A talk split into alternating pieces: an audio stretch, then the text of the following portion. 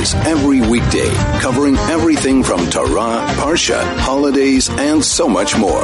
This is 101.9 Chai FM, Soul to Soul. 101.9 Chai FM, Chai Chinuch. We are back. Haven't been here for some time. Uh, we had some recordings, been away. I actually went to see a bit of the educational world in Israel to see what we could learn for our community. See what is uh, what what does the system over there have to offer that we can learn and grow and enjoy. Fascinating trip, and actually took some recordings with many. Um, people that made massive impact on the educational world in Israel, which I'm going to be sharing with you soon. Um, however, yeah, while the whole world is starting a long winter of education, a long winter of things happening, knowing where, uh, as uh, kids and uh, teachers and students that I've met overseas were like, how are we going to do this? Six months, it's so long. And then come back to South Africa and we're in the last term uh, of the year, of the school year uh, ending off with all the difficulties of the last term of the school year. Many discussions we have about how much um, pressure we have to go in the last term. It's a very short short term. Actually, this year is a bit longer, but however, and to put in so many uh, uh, tests, exams, uh, things ending off the year, a lot of things going on. Um, affects families, the kids, and maybe we're going to get to be talking that a bit with about that a bit later on today the time of the year that we start kind of closing up and ending is normally the time that we would um, try to summarize, see where we are, see what's happening. Uh, however, I do want to share with you an interview that I had in Israel. I met this fascinating guy who started a program in Israel regarding uh, teaching Gemara. He himself used to teach adults, uh, older teenagers, and eventually he started his own primary school, and which is fascinating. He never left being te- being a teacher. Uh, his name is Rabbi Venet. He has come to South Africa quite a few times, um, and he is an educator in his whole life and soul. I mean, he he teaches every day even though he's still a principal and he is already a principal in the school. And one of the things that he's done is he created a way to relate Gemara, to relate the biblical studies into our today's life, into the life of kids that are growing up uh, when we have all the. Um, the impact of the world around us. Everything is influencing us. The social media, everything's, it's a complete different world. And sometimes it's hard to understand how, uh, Gemara, biblical um, learnings that were written over 2,000 years ago, about 2,000 years ago, are relevant today. And they make it relevant today. Uh, many people get uh, shiurim of the program that his brother does throughout uh, the internet and the email. Uh, very big program. And I just felt the need to interview him and see how he does it, what he does it. So before we go on to our show, it's it's a bit long. However, it's a very interesting interview that I made with him. His name is Rabbi Rafal Venet. The interview took place uh, in the beginning of of the uh, holidays of Tishrei. It was right before Yom Kippur, so anything relevant to that you will hear on the show. Um, however, it is I think we could learn learn all the time from it and see and see um, what we could take into our relevance by us. So let's hear let's hear what Rabbi Venet has to say, and we will get right back after the interview. Physically, very comfortable society. We're kind of spoiled, I'd say. I don't know if I should be saying this on the radio. However, we're in the middle of the most spiritual time a year. And in between this point of living a life of um, many physical um, extras, together with trying to be connecting into the physical, uh, into the spiritual uh, world, um, it's a could be a very confusing time for many of us of the balance between being connected to this on the spiritual level, understanding what these days are about, uh, Rosh Hashanah, Yom Kippur, the holidays. What are we going through? What are we connecting to? And to understand that, I actually try to take a bit of a twist today. I came across an amazing rabbi, a rabbi who has made the whole journey from Cape Town to the middle of the top Israeli society, like almost from the South African Cape Town coast to the elite in Israel. And he's today running a school for kids. He has way over 200 kids in his school, many years of experience behind him. And he's exactly in this point, um, not only the journey that he made into the Israeli society, but also the taking young kids who in the developing times, in the times that they're interested in what's happening around them in the world, what's going on, what's new, what's fun, and connecting them in a fascinating way into the spiritual world, connecting them in a fascinating way into learning Gemara, into understanding Jewish life, into being connected into the Jewish life, and kind of having a very clear visual about how you combine the two and actually make it happen.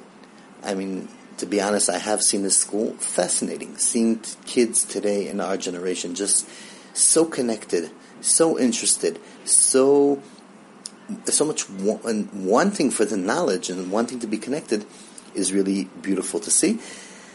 So, what, as our listeners know, when everything, anytime I come across something special, I make sure we get them on the show. So, good afternoon, Rabbi Raphael Winnett. Thank you so much for being with us. Good afternoon. So, I, I'm fascinated. From Cape Town to the elite society of Israel. How'd you get there? Well, my parents uh, did Aliyah. They're the ones that brought us here. And it definitely was uh, Hashgacha Protis, because there were a few options we could go to. Uh, and that was decided uh, over 50 years ago. And uh, definitely, I must say that my heart never left, left the South African education. Uh, my mother always made sure that we don't leave the very, very unique South African education. And uh, I'm happy about that. Although I can't say I can pass it on to my children 100%, but uh, not, not far from that. So, for you, you combine the two. Yes, definitely. 100%. completely. Okay, so we're talking today about really connecting our generation, in who's a kind of a, a materialistic, physical generation, if it's fair to say, into the spiritual world, um, especially in these days that we are in very spiritual days. How do we even connect? How do we get a child who has such a fascinating digital uh, um, world around him, a fascinating generation of things happening so fast, so quick, everywhere, into learning Gemara, I'd say. How do we get that connection? How do we get them excited about that? The truth is that the way to get them excited about it is if we get excited about it.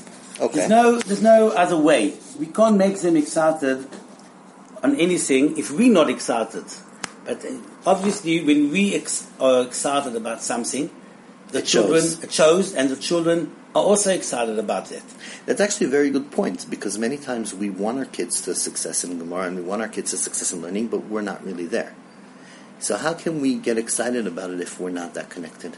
If you yourself get there, it will be in a way that you you as a father will go also and learn and come home and be excited about it.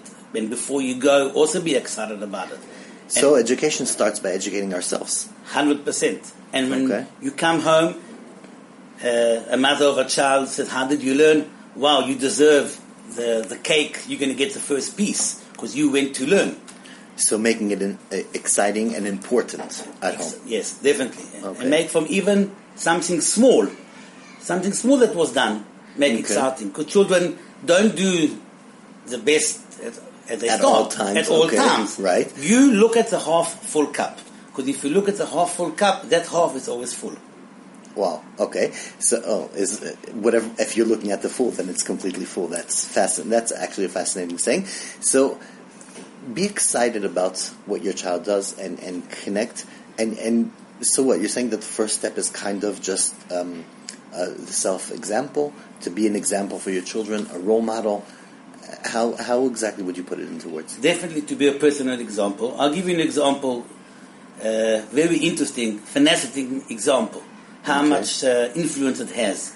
There was uh, Mulkacher Rebbe he was traveling in the train, and he saw someone in his in his uh, sitting next to him. Okay, the chair next to him. Oh, you saw somebody by the chair in front of him. in front of him, and um and he was eating his lunch. He had a sandwich with pork, Okay. and he said to him, "You're a Jew. Stop eating. It's not kosher. Throw it out." So he says to him, "What do you want from me? I'm not a Jew." So he says to him again, "You're a Jew. You're a Jew. Stop eating. It's not kosher. Throw it out." He says, Leave me alone. This is my dinner, and I'm not a Jew. The third time, he says, You're a Jew. It out. It's not kosher. That he couldn't stand it. He went up to the window. He threw it out the window. He came to the Rebbe and he said, looked in his eyes and he says, How do you know I'm a Jew? No one knows about it for the last 20 years. He said, very clear. Very clear. I was looking how you eating. He said, what did you see? What did you see when I was eating? He said, I saw that you put your sandwich with a pork inside on the plate. You cut it into small pieces. And you put each one in your mouth with no leftovers. That attitude and behavior during eating is according to the Shulchan Aruch that you don't put a, give a bite of anything you eat and put it on the table. It's not derech eretz. In Poland, all the Jews were very makpid on that. Very makpid on that. They were very consistent to keep Very that rule. Yes. Okay. Now, when I saw you eating like that, I knew you're not a guy. Only if you grew up in a Jewish house, you would do a thing like that. Doesn't matter where you are today. Because you take what you got from your parents' house, you always take with you onwards. Wow, which means that what we achieve and what we learn and experience and explore in our parents' homes is part of us forever. forever. And many things you don't see them develop or blossom as children, and only when they leave home, it all starts to grow and comes out, and they do exactly the way you really taught them to do. So let me ask a tough question because I know you've been in the field for many years. Do parents today realize how great of a and a massive responsibility they have in their hands? Not enough. Every time we get the parents together, that's the first thing we talk about. Remind yourself, you are, have to give a personal example in every, in every thing you do, the way you behave. For example, if you raise your voice, never mind between husband and wife, but even if you raise your voice to someone else, outside, someone outside the house, don't expect your children not to do the same thing. They'll imitate you. They imitate you hundred percent. There's no Okay. no other way. They're going to learn. And even if you look, sometimes you can see uh, a children walking with a left leg, uh, left leg go, walking aside Okay. slightly, and you afterwards, if you meet the parents, you see that one of the father or the mother also walks like that, They take the pattern of their parents even in physical. even in physical, without noticing even, and in Okay. physical, definitely in, spiritual. Okay, so you got to be a role model for your child. There's no question about it. And as a teacher, um, Even more. even more. So, what do I do if I feel that my child is not experiencing this teacher as a role model? Uh, that's a big problem. Okay. But you, you can only talk about it. There's no button to change it. It means you must tell your child who the teacher is, what mileage he's got, what, uh, uh, what, what good things he does, he teaches, his level, his So, if you personality. appreciate the teacher that teaches your child, your child will pick it up from you. Definitely. Okay, so it's part of us. So, our attitude towards schools actually will make a difference as well as our child's attitude towards school. There's no question that if the parents have any criticize on the teacher, on the school, on the manager, the children will feel it even if the parents talk about it only in the bedroom. So, what must they do? If they have something that they do feel that needs to be dealt with, Hundred percent. You're allowed to have many things, many issues to be that you want them to be fixed, to be done. But first, what do you feel There's no, there's no problem that you have to fix up things. There's nothing wrong with it. Oh, you gotta have a positive attitude, even if there's things that need to be improved. Yeah, you go ahead to solve those problems. The same way as we have to solve our problems doesn't make that we look upon ourselves uh, We appreciate ourselves even though we have what to improve. hundred percent. Not our listeners. Our listeners are perfect, but Yes. theoretically. Yes. Okay. So, uh, so, so we're talking about personal example completely. Next, how do I get into the uh, um, direct connection with the child, or with my student, or with the people around me? Um, except for just influencing them by example, is there another? Is a step two? How do we move on into um, the proper connection or the proper impact to make on the person that I'm trying to connect to and Uh, that's a very important question because there's still that second part that you're talking about. Uh, I would call it uh, acceptance. Uh, acceptance. Acceptance. This is Soul to Soul on 101.9 Chai FM. 101.9 Chai FM, Chai Reggie. We had to take a short break. We were in the middle of a fascinating recording with Rabbi Vinet from Israel who developed an amazing program regarding learning more, connecting to children in our day and age, understanding what they go through and being part of their lives, um, being good role models as parents. And let's continue what he has to say. The second part that you're talking about, uh, I would call it uh, acceptance. acceptance. Acceptance. Uh, but I will divide that into two main streams. Uh, the first one, the same way, exactly as if an outsider had hurt our son's feeling or insulted him, attacked him, uh, we would have answered that person sharply uh, and defended our son. Now, why, when that happens at home, we don't do the same thing? Why there we don't feel that we have to defend him? There he has to be, he has to be blamed. Why, when someone else has Which means that if somebody comes and says your child broke a glass or something, then we will kind of say, "What do you mean? He's a child. That's normal and defend him." But when he does it in our house, yes, our reaction could be different. So why is that? because we don't refer to our children the right way. The way to refer to our children, uh, exactly as the Torah says. It's funny that it will, will all sound. Uh, "Ve'ahavta. That means you have to love your friend as you love yourself.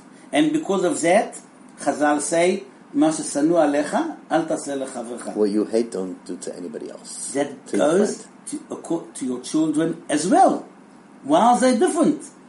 Okay. They're not different at all. So part of love is really when we love ourselves, we kind of justify what we did. So it's our job to justify what our kids are doing. And it's no, nothing against chinuch. It's not a steer to chinuch.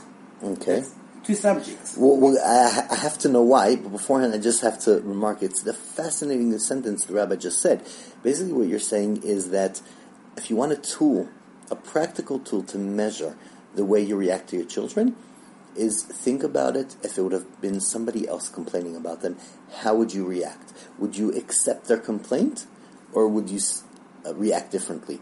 And what you would accept and and and what you would act up to when somebody else out of the family comes to complain about your child, do the same inside the house. Fascinating. Right, let's go into details. Okay. The same way as you don't like when someone criticizes you, understand that your child also doesn't like when someone criticizes him. The same way. In the, the same way we don't like someone, But it's my job to educate him. educate, not criticize. Oh, So- that's the point we need to discuss, I think, Right. majorly. Okay. You want to criticize him when he's playing a game? We can't Okay. stop in we, in the middle of something else. Exactly. So why do you accept him to stop? Right. Think what you're demanding from him if you can demand that thing from yourself. That's the first point we have to put in front of in front of us. You wouldn't like to be get mussar in front of other people. Make sure that your children don't get it. Even brothers and sisters, when we come to talk about criticizing, Is other people. is other people. Okay. Alright? The same way, So you got you got to live to your up to your own standards, basically. When we say we're coming now, we don't drop everything we're doing and we come. It takes us a minute or two, so we have to accept that by our child. exactly. Okay, and The same way as uh, uh, there's something that you would say, no, I'm a person. I've got, I've got my feelings. I've got my priorities. Uh, you don't have to um, remark me about that. You don't have to tell me anything about it. We feel on upon ourselves. The children have also got things that we don't have to sit on the tail. you don't have to focus on my difficult points. Right, let him grow. He'll grow out of it. Okay, And the second thing is, when we already decide to talk to him about something, to criticize him, do it the same way you would want someone else to do it to you. With lots of understanding, with lots of covered, respect. respect, sitting in a calm position, maybe even bringing something to drink together and have a discussion. That's chinuch. Not the demanding and not the and not the uh, the Instructions. instructions. That's that that's that's not It's chinuch. about influencing. right. not instructing. And it takes time. And you need Okay. So how do we get the patience?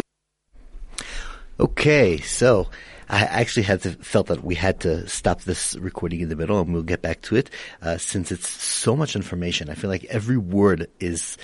Uh, we could talk about an hour, just about every sentence that has been said in this recording. So we will take a short ad break song, and we will be right back to end up for the last part of this interview. Two hours every weekday, covering everything from Torah, Parsha, holidays, and so much more. This is 101.9 Chai FM, soul to soul. 101.9 Chai FM, Chai Chinuch with Rabbi G. We are back. We actually took a break in the middle of a um, recording of an interview I took when I was in Israel with Rabbi Rafael Vinet from uh, Rechasim, who made the mass, uh, unbelievable journey.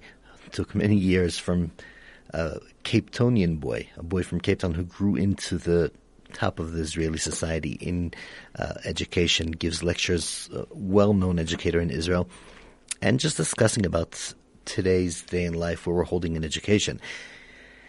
Obviously, any comments, anything you want to add, you want to ask, any topics you want to raise, any questions, anything about the show, please share with us. With us, three four five one nine is the SMS line, or you could always send a WhatsApp 061 895 1019 from everywhere, anywhere. 061 895 1019. That's the WhatsApp line. SMS is only here in South Africa, 34519. Anything you want to add, you want to ask, you want to mention, it's your education show. Let's continue before we move on to the next topics with the end of this fascinating interview. 101.9 Chai FM, Chai Chinuch Rabbi G. We are back from the break and in the middle of a fascinating discussion with Rabbi Raphael Winnett, who has created an unbelievable institution of education in Israel, way over 200 students in the school. Um, and we're discussing about um, relating to kids in our generation, connecting, influencing, helping them relate to what we believe in and actually educate them in the right direction. And we ended off right before the break with uh, the point of um, being a role model, and after being a role, role model, acceptance unto a level of look. 101.9 Chai FM, Chai Chinuch Rabbi G. We are back from the break and in the middle of a fascinating discussion with Rabbi Raphael Winnett, who has created an unbelievable institution of education in Israel, way over 200 students in the school. Um, and we're discussing about um, relating to kids in our generation, connecting, influencing, helping them relate to what we believe in and actually educate them in the right direction. And we ended off right before the break with uh, the point of um, being a role model and after being a role, role model, acceptance unto a level of look at your child as uh, and treat your child as what you would expect it to be treated as. Which means if you don't want to be criticized in public, don't do that to your child. or even if you do, don't ever do that to your child. Or if you want to, uh, obviously you understand that you have some um, faults, you're not perfect, then how do we show our children that we accept that we are not perfect? And just reflect it onto our children in the right way. So, right before the break, I was going to ask a question to Rabbi Ronette. At the end of the day, you spoke about patience and knowing that education is a long journey that we need to take. And many times parents come to me and say, But my child is not interested in learning. He's not interested in doing the right thing the way I see it. He doesn't want to learn Gemara. And I'm craving him to learn Gemara. How do I do that? How do I get him excited? How do I get him connected? Definitely, it's a problem around the world. I wouldn't say it's a problem in South Africa, which is first very important to know. That, not, that it's normal. It's normal, 100% normal. Okay, that's uh, a very big point. Very important point. Uh, the thing is that there's no shortcuts. Uh, you have to take small points, small efforts that he does do, and make from it a whole big business. That small thing will work bigger. If he came home and he learned a pasuk, and he knows it, admire it, admire it, give it lots of um, appreciation. As the rabbi said before the break, look at the full cup and understand that the half a cup that, or the quarter or the third, that third and that quarter that you're looking at is completely full. And that will actually rise into more. Even if parents would, father would also sit at home and learn with the chavrusa or learn alone aloud. That he speaks and hears what he's learning about. The children see it and Oh. the children will Not learn. only learning with your child, actually, just no, learning definitely not. Okay. They will see if that's what my father spends his time. It's important for him. He finds time for that. The children will also learn to do that with their time. Maybe in much a smaller uh, um, measure at the moment, but it will develop more and more. No way. There's no shortcuts. So there's a question I have to ask you because I know you're very experienced. I know that you run your school, um, you up to uh, from little kids up to teenagers, and then afterwards you go teach personally teenagers, and this that's you're connected really in all levels and all ages. I hear, I see, I meet parents that say we are very adamant and enjoy and connected to go to shul on Shabbos, to go to synagogue, to be connected. Our child is just not interested in any davening. He's not connected. He's not interested. We are very interested. How do we come over that gap? Because a child does see his parent go consistently, and he's still not connecting to it. Well, I'll, uh, I'll give two answers. First, uh, you have to have patience, especially when you talk about davening. Davening is one of the things, it's called avodah shebalev, uh, hard work. and It's very personal. very personal. You don't force children to come to shul in any age. You lose him. You lose him. I heard that from many gdoilim. Even when him. they're 37. Even, yes, doesn't matter what the age is. Okay.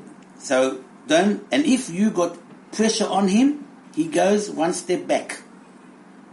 That's the first thing. The second thing is we can develop at home also an example. If, as a mother, you would say Birkot HaShachar, aloud at home, and the children, whoever that's around, will say Amen. That means you actually bringing the praise into your house. If you sit and say Birkat Hamazon from a bencher, aloud, not shouting, aloud, the children will actually pick that up and will also start slowly, slowly get a connection. But I think it's very important to mention that maybe you use it as a tool to, to experience it, but it has to be uh, honest. Because if it's just performing for your child, our children are way more clever than us. They'll pick it up in seconds. Hundred percent. If you do it only for your children, I It can tell work. you it won't work.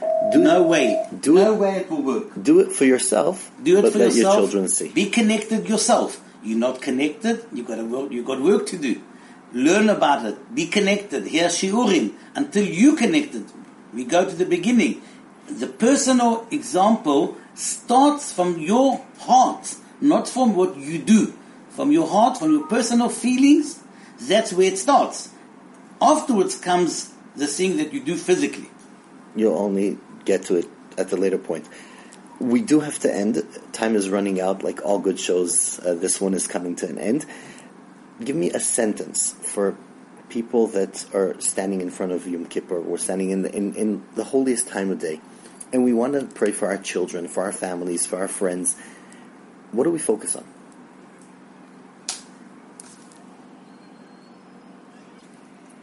I would say, first, Hashem, please give me the power to accept each child as he is, to love him as it is, admire him as he is, and the second thing, please give each one of them, make it sweet, as we say every day, Hashem.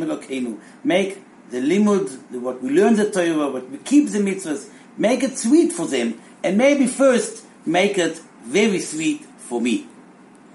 Fascinating. And with that, we let's end the beautiful interview. I think it's unbelievable to end up with such a positive um, prayer and hopeless of acceptance and sweetness in Torah. I just want to say, if I didn't give an opportunity on this show to send in WhatsApps or SMSs since it, it was recorded previously. However, Rabbi Winnett is going to be in Johannesburg in another two weeks. And if anybody wants to speak to him directly, meet him, discuss any issues, anything around education, anything about improving and, and knowing how to connect, you can send me an email and I will make the contact. Send me an email to rabbigsa at gmail.com and I will, please God, make uh, pass on the information to Rabbi Winnett and try to find a way for you to speak to him directly and see how you can benefit from uh, the knowledge and the experience of teaching education for many, many years. Thank you so much, Rabbi Winnett, for being with us. I know it's uh, just beginning of the school year here in Israel, and it's difficult times, but thank you for giving us the time. To you and all the listeners. Amen. Thank you. 101.9 Chai FM, Chai Chinuch Rabbi G.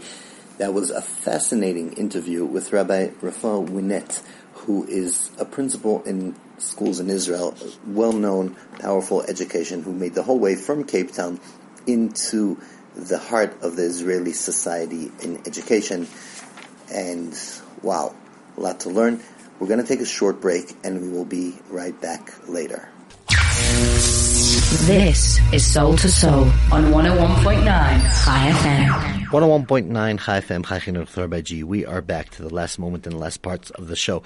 Uh, we did take a long time today in the show of listening to this previous recording. I think it was very important. And just to end off with um, a beautiful saying of, as the rabbi ended off with, all we hope and all we wish is really to be able and to actually be proud and accept our children, family, people around us as they are. I think that's so much what we're about, so much about influencing the good. But as one of the, the biggest sayings came from, I forgot who was the rabbi I heard it from. There's a pasuk that says, um, "Hochach al tochach letz pen yisna'echa hochach lechacham v'yavecha." Don't uh, try to educate. Don't give mussar to somebody who's um, not a serious guy. Uh, just uh, try to influence somebody who's a wise guy because he'll like you, as opposed to the um, person who does not take life seriously who will hate you for it. And the one of the rabbis told me it's actually the same. We're talking about the same person. If you want to influence somebody and you approach them as they're a wise guy, they'll love you for it no matter what you say. And if you try to approach somebody and you feel towards them that they're not a serious person, that they're uh, just worthless, they will hate you no matter what words you use and no matter what person you speak to.